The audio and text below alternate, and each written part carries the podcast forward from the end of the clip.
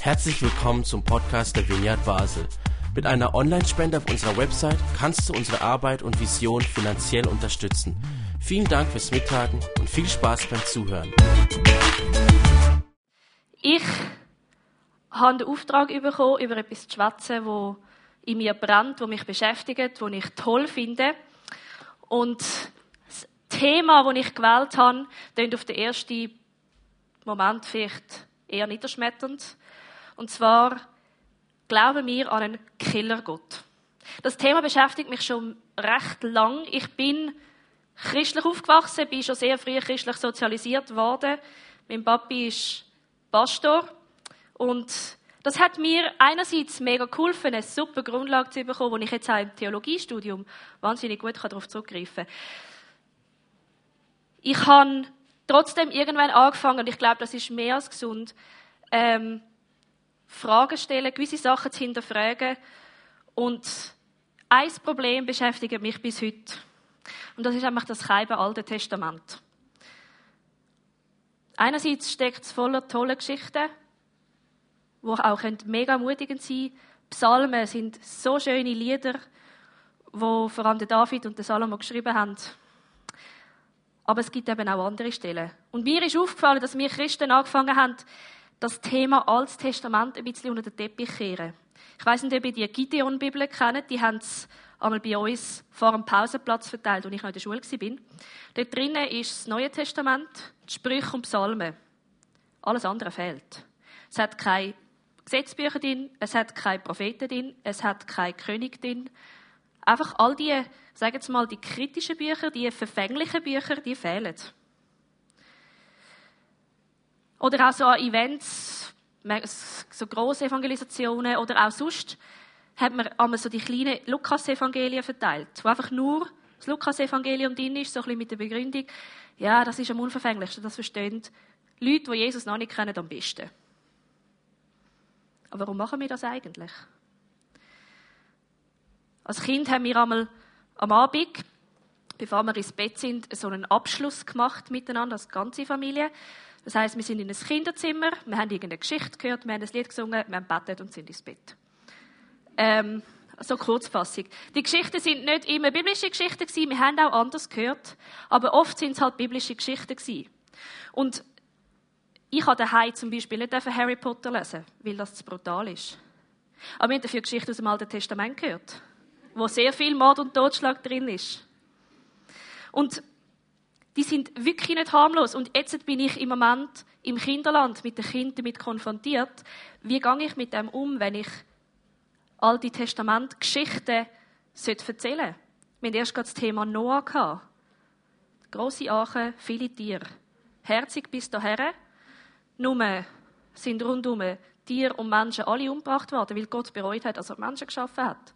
Wie bringe ich das jetzt dem Kind bei? Dass eben auch Tiere, die eigentlich absolut unschuldig sind, gestorben sind. Und wie soll ich das überhaupt erzählen? Wie soll ich die Botschaft überbringen? Was ist eigentlich die Botschaft von dem? Oder habe ich überhaupt selber verstanden, um was es geht? Und kann ich mich damit abfinden? Wir haben nicht nur eine Geschichte vom Noah gehört, wo alle sterben, sondern zum Beispiel auch die Geschichte von Mose, wo das Volk Israel aus Ägypten herausführt, nachdem es zehn Plagen gegeben hat. Bei der zehnten Plage sind alle Erstgeborenen gestorben. Außer die von den Juden. Nachher sind sie aus dem Ägypten raus, weil der Pharao sie geschickt hat, endlich, weil auch sein erster Sohn gestorben ist. Und dann sind sie durchs Meer durch, was sich teilt hat für sie. Und kaum sind alle Israeliten draussen und alle Ägypter drin, geht das Meer zusammen und alle vertrinken.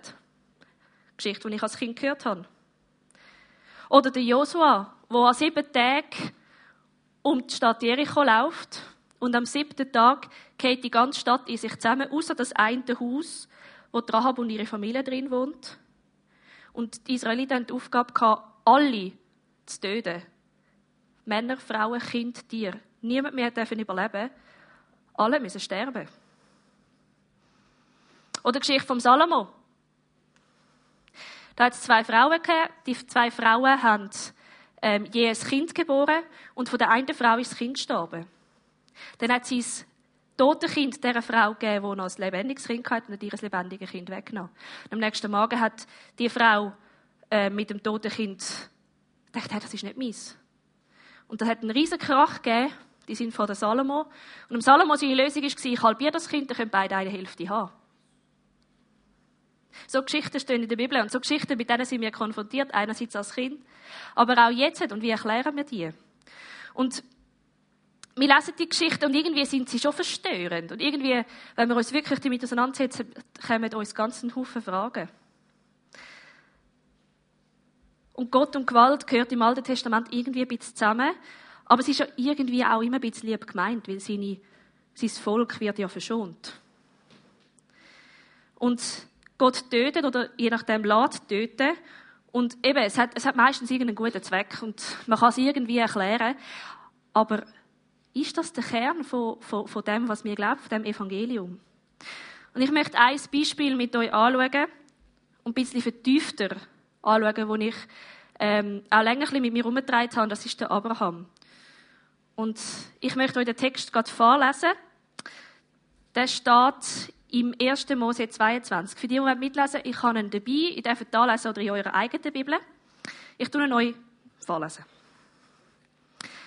Einige Zeit später stellte Gott Abraham auf die Probe. Abraham, rief Gott. Ich, hier bin ich, antwortete Abraham.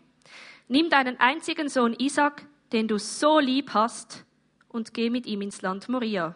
Dort werde ich dir einen Berg zeigen, auf dem du Isaac als Brandopfer für mich opfern sollst. Am nächsten Morgen stand Abraham früh auf, er sattelte seinen Esel und nahm seinen Sohn Isaac sowie zwei seiner Diener mit. Dann spaltete er Holz für das Brandopfer und machte sich auf den Weg zu dem Ort, der Gott ihm genannt hatte. Nach drei Tagen entdeckte er den Berg in einer, einiger Entfernung. Wartet hier und dem Esel, mit dem Esel auf uns, wies er seine beiden Diener an. Der Junge und ich werden noch ein Stück weitergehen. Dort oben werden wir Gott anbeten und dann zu euch zurückkommen. Abraham nahm das Holz für das Brandopfer vom Esel und legte es Isaac auf die Schultern. Er selbst trug das Messer und das Feuer. Während die beiden zusammen auf den Berg stiegen, fragte Isaac, Vater? Ja, mein Sohn, antwortete Abraham. Wir haben Holz und Feuer, sagte der Junge. Aber wo ist das Lamm für das Opfer? Gott wird für das Lamm sorgen, mein Sohn, antwortete Abraham. So gingen sie zusammen weiter. Schließlich kamen sie an die Stelle, die Gott Abraham genannt hatte. Dort baute Abraham einen Altar an und schichtete das Holz darauf. Dann fesselte er seinen Sohn Isaac, legte ihn auf den Altar, oben auf das Holz. Abraham nahm das Messer, um seinen, seinen Sohn als Opfer für den Herrn zu töten. In diesem Augenblick rief der Engel des Herrn ihn vom Himmel. Abraham, Abraham! Ja, antwortete er, ich höre. Lass es sein, sagte der Engel. Tu dem Kind nichts. Denn jetzt weiß ich, dass du Ehrfurcht vor, dem Gott, vor Gott hast. Du hättest sogar deinen einzigen Sohn auf meinen Befehl hin geopfert. Da sah Abraham auf, entdeckte einen Schafbock, der sich mit den Hörnern in, seinem, in einem Busch verfangen hatte. Er holte den Schafbock und opferte ihn anstelle seines Sohnes als Brandopfer. Also nochmal. Gott sagt, dem Abraham, er soll seinen Sohn opfern. Der Sohn, den er ihm versprochen hat, der Sohn, wo es Wunder war, dass er überhaupt auf die Welt gekommen ist. Der Abraham war 100, seine Frau Sarah 99. Der Sohn, wo Gott ihm gesagt hat, mit ihm will ich dir ein großes Volk schenken, wo so viele Menschen sind wie Sand am Meer oder so viel wie Sterne am Himmel. Der Sohn, den sollst du jetzt opfern, weil alles, was ich dir vorher gesagt habe, das ist alter Kaffee, das vergessen wir jetzt. Jetzt musst du ihn opfern. Der Abraham ist dann ins Bett gegangen und hat genau das gemacht, was ihm geheißen worden ist am nächsten Tag. Sie sind los, nach drei Tagen Wanderung haben sie Diener und Esel zurückgelassen und sind das zweite weiter. Und Isaac hat wahrscheinlich nicht recht gewusst, wie es passiert und er ist auf dem Altar gelegen und sein Papi mit dem Messer über ihm. Mal ganz abgesehen vom psychischen Schaden, wo wahrscheinlich der Bub hat, was ist da ganz genau abgegangen? Wie würdet ihr reagieren, wenn ihr mit eurem Papi geht wandern und plötzlich steht er mit dem Messer über euch und will euch töten?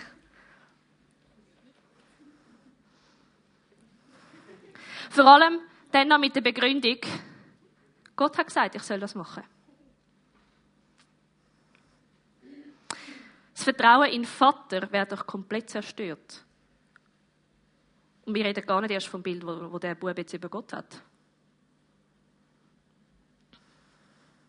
Aber genau das ist auch eines von unseren Grundproblemen, wo wir als gute Christen haben. Wir überlegen uns dann gar nicht, was heißt jetzt das? So eine Geschichte geht ja dann gut aus.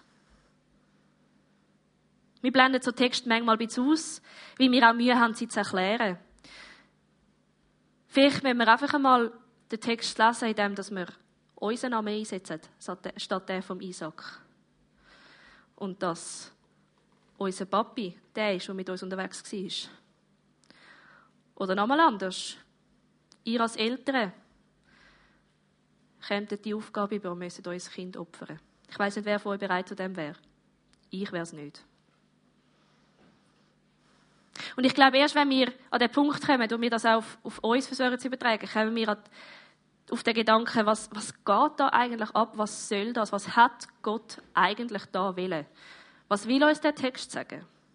Und ich glaube, die Haltung ist mega wichtig, dass wir uns können überhaupt überlegen können, was für eine Brille brauchen wir, um den Text zu lesen und welche Grundvoraussetzungen müssen wir haben, um diese Frage zu beantworten.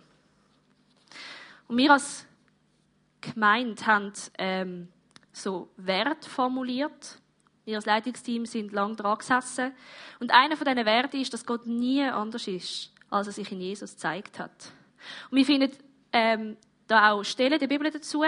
Das eine ist die Stelle, ähm, da fragen die Jünger Jesus, wo er ihnen ankündigt, dass er nicht mehr lang wird unter ihnen sein was machen wir denn ohne dich? Wieso gehst du zurück zum Vater? Wir haben doch keine Ahnung, wer der ist. Wir haben den noch nie gesehen, aber dich schon. Und dann sagt Jesus zu ihnen, wer mich gesehen hat, der hat den Vater gesehen. Oder der Paulus beschreibt es im Kolosserbrief, Christus ist das Bild des unsichtbaren Gottes. Wir sind der festen Überzeugung, dass wenn wir Jesus anschauen und sein Leben anschauen, dass er der ist, wo uns das Bild gibt, das wir von Gott haben können. Also ist unsere Aufgabe, wenn wir in der Bibel lesen,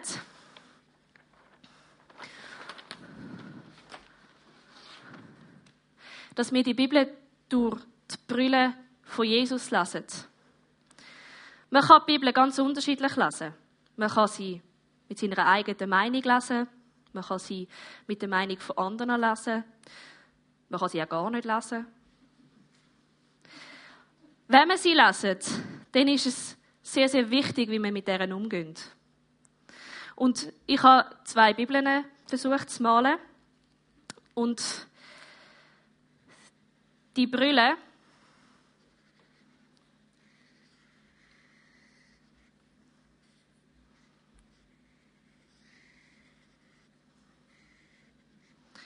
Die Brille, die soll immer Jesus heißen.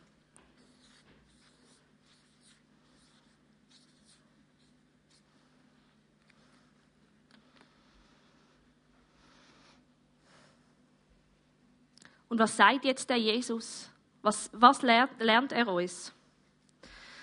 In der Bergpredigt sagt er, liebet eure Find, tun denen Gutes, die euch hassen. Also nicht vom Mord und Totschlag.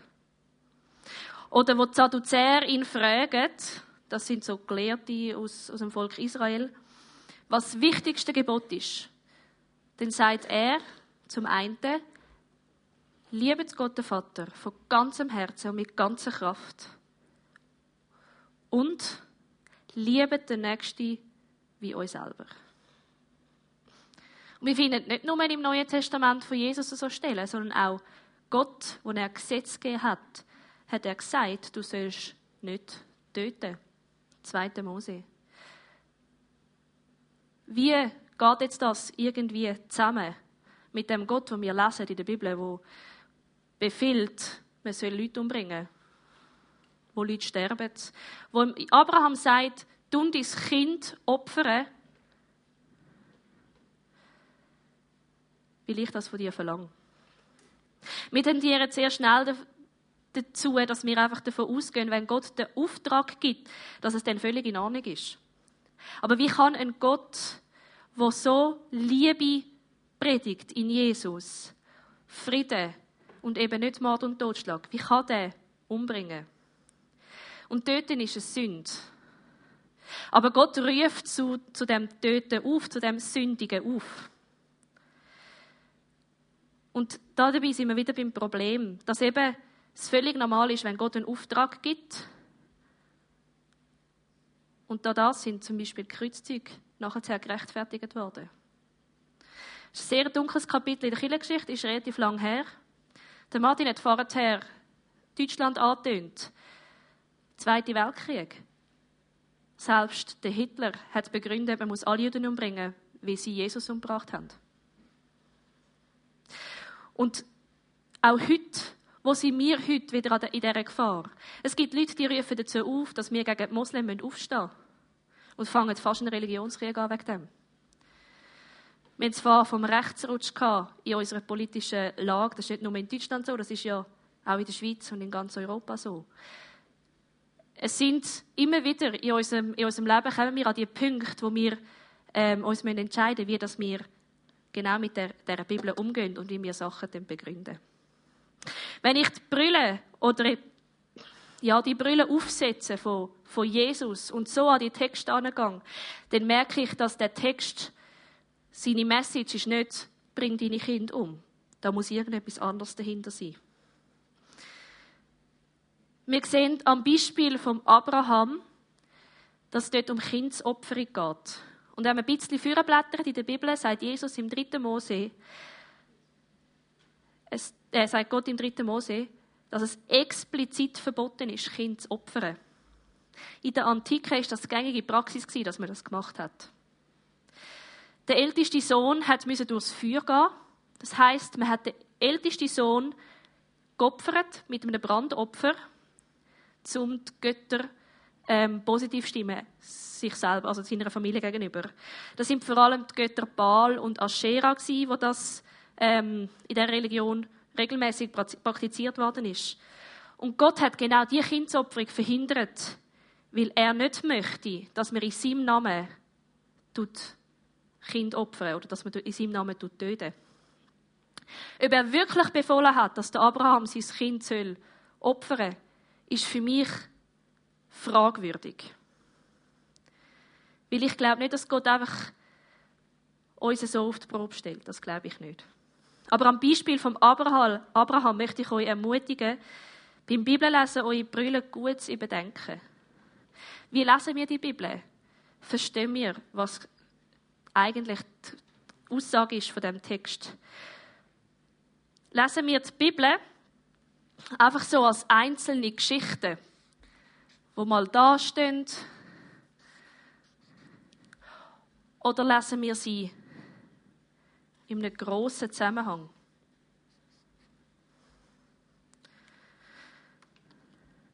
Wenn wir die Bücher miteinander verbinden, verstehen wir, dass der Gott vom Alten Testament nicht ein anderer war als der vom Neuen Testament.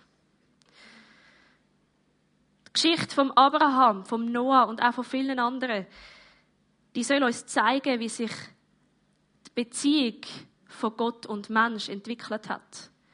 Und die Geschichten sind von Menschen geschrieben. Die zeigen sehr viel auch von ihrer Sicht, wie sie Gott gesehen haben. Aber nicht Gott hat sich im Verlauf der Bibel verändert, sondern die Sicht, die wir Menschen auf ihn haben. Und die Beziehung hat sich entwickelt, wo wir Menschen zu Gott haben. Wenn wir die Bibel als Buch über, für, äh, von einer Entwicklung sehen, eben über die Beziehung von Mensch und Gott. Und wenn wir uns auch damit auseinandersetzen, was sind das für Leute gewesen, die, die den Text geschrieben haben, kann man auch über Textgattung ähm, sich informieren, historischen Hintergrund. Eben Kindsopferung zu dieser Zeit ist einfach absolut normal gewesen. Erst dann sind wir wirklich in der Lage, auch können zu verstehen, was uns der Text will sagen, und wir müssen uns nicht mehr schämen dafür, was drin steht. Wir haben als Leitungsteam vor, glaube ich, etwa zwei Wochen einen neuen Wert definiert, weil wir gemerkt haben, dass der wahnsinnig zentral und sehr wichtig ist für uns. Der geht so. Wir nehmen die Bibel immer ernst, aber nicht wörtlich. Nicht immer wörtlich, sorry. Die Bibel erzählt die inspirierte Geschichte über die Entwicklung der Beziehung zwischen Gott und Mensch. Das heißt, die Bibel ist uns sehr wichtig. Wir nehmen sie sehr ernst und sie ist Gottes inspiriertes Wort. Aber wir nehmen sie nicht immer wörtlich. Wir hinterfragen, was der Text uns sagen will. Bei unserem Beispiel vom Abraham und dem Isaac kann man auf der einen Seite darauf schließen, dass Gott uns will testen und dass er alles von uns will und dass er erwartet, dass wir unsere Kinder, dass wir unseren Kindern ihr Leben opfern für ihn. Oder vielleicht geht es auch viel eher um die gängige Praxis von dort, wo Gott nicht einverstanden war mit ihr. Und ich bin überzeugt, dass Gott heute noch durch die Bibel schwätzt und dass sie heute noch höhere Relevanz hat. Sie ist aber ein altes Buch mit alten Schriften und es ist sehr, sehr wichtig, dass wir uns damit auseinandersetzen, wie das, das gemeint ist. Und das ist nicht einfach. Man hat als Christ nicht einfach automatisch die Fähigkeit, dass man das versteht. Und wir leben in dieser Spannung zwischen, es steht in der Bibel, aber es widerspricht irgendwie dem Bild, wo Jesus uns gegeben hat von Gott. Aber wir können ganz auf Jesus vertrauen und eigentlich unser ganzes Bibelwissen auf eine Stelle reduzieren. Lieb Gott von ganzem Herzen und mit ganzer Kraft. Und die Nächsten wie dich selber. Es existieren in der Bibel nicht zwei Götter. Es ist nicht der böse, blutrünstige Gott aus dem Alten Testament und der liebe Jesus aus dem Neuen Testament. Das ist ein Gott und er hat sich nicht verändert. Aber wir und unsere Beziehung zu Gott und unsere Sicht auf Gott hat sich verändert. Ich wünsche mir sehr für uns und unsere Zukunft, dass wir ähm, die Sicht auf die Bibel noch viel mehr kultivieren können. Gott ist nie anders, als er sich in Jesus gezeigt hat. Und der Martin ist für mich ein riesiges Vorbild, wenn es genau um so, so Stellen geht. Ähm, und er hat immer gesagt, dass die Bibel Gottes Absicht war, aber nicht zwingend Gottes Ansicht. Und das entschärft sehr, sehr vieles. Und die Bibel ist wichtig und sie ist relevant. Aber sie gehört nicht zu der Viereinigkeit Gottes, sondern es ist nur eine Dreieinigkeit Gottes. Es ist Gott, Vater, Sohn und Heiliger Geist und nicht Gott, Vater, Sohn, Heiliger Geist und Bibel. Und ich wünsche mir, dass, dass wir die Bibel, die so voller Wahrheit ist und so voller ähm, Inspiration für uns Menschen, dass wir von der können und uns nicht dafür schämen dass wir in der Lage sind, ähm, sprachgewandter zu werden, dass wir nicht mehr sprachlos sind. Und wenn ihr jetzt die Bibel leset, dann ermutige ich euch, dass ihr euch bewusst die Brille von Jesus aufsetzt und euch immer überlegt, was hat Jesus gelehrt und wie hat er das gemeint.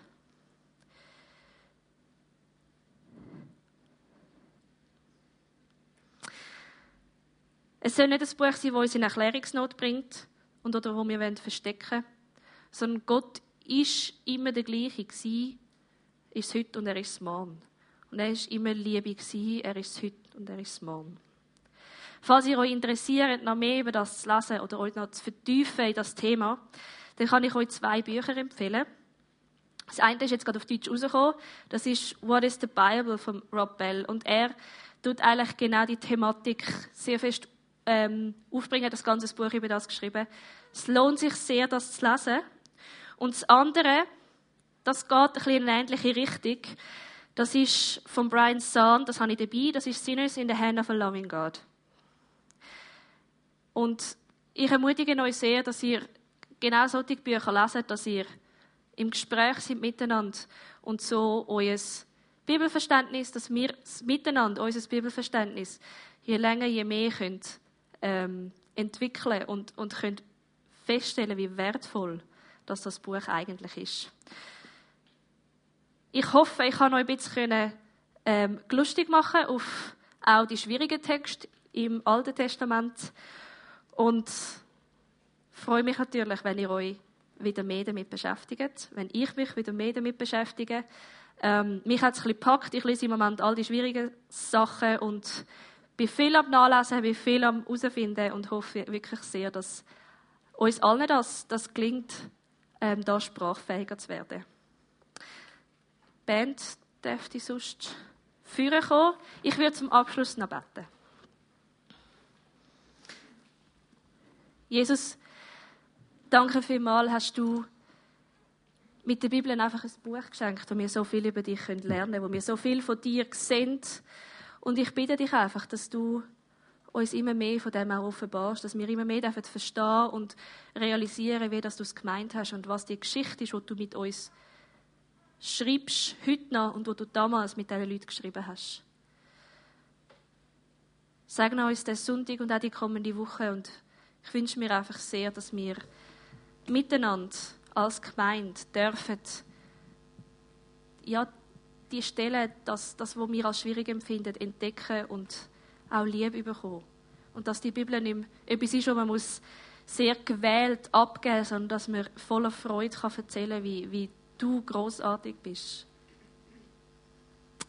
Amen.